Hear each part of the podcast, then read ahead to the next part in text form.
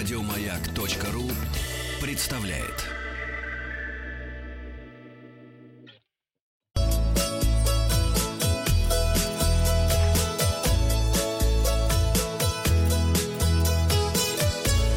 Роза ветров.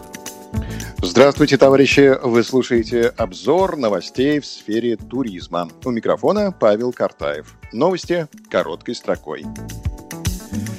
Республике Крым с 26 мая со вчерашнего дня открыты для посещения парк-памятник садово-паркового искусства Алупкинский, а также придворцовая территория Массандровского дворца-музея Александра III. Севастополь планирует разрешить работу кафе с 1 июня, гостиниц с 15 июня. Россияне могут рассчитывать на то, что их отдых в этом году состоится, хотя и пройдет в необычных условиях на фоне пандемии коронавируса. Об этом заявила исполнительный директор Ассоциации туроператоров Майя Ламице. Даже поствирусный отдых может стать незабываемым, так как совсем недавно мы даже не надеялись, что отдохнуть вообще удастся, отметила Ламице. Мне кажется, любой отдых сейчас станет незабываемым. Совершенно любой отдых.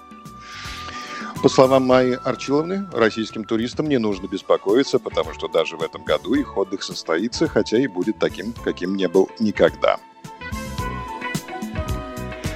Новости из-за рубежа. Международные авиарейсы в Афины из ряда стран возобновятся 15 июня. Куба не будет вводить обязательный карантин для туристов. Опустевшие без туристов бассейны на Ибице привлекли тропических комаров.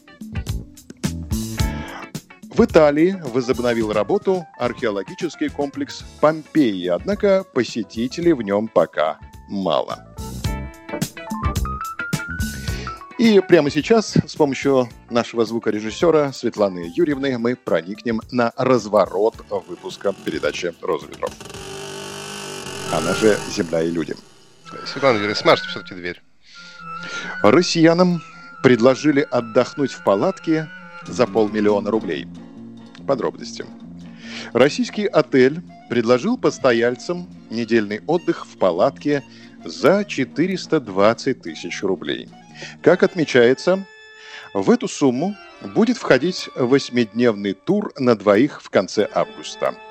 Туристам пообещали проживание в роскошной палатке – с собственным туалетом и душем, питание от шеф-повара, трекинг-экскурсии и другие развлечения на территории городка, а именно конные прогулки и стрельбу из лука. За отдельную плату гостей могут доставить в кемпинг на вертолете. Дорога от Горно-Алтайска займет 1 час 20 минут.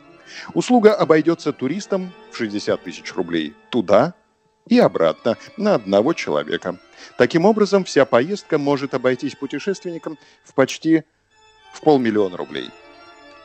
На сайте базы сообщается, что лагерь находится вдалеке от популярных туристических маршрутов, на поляне в таежном лесу, на берегу горной реки.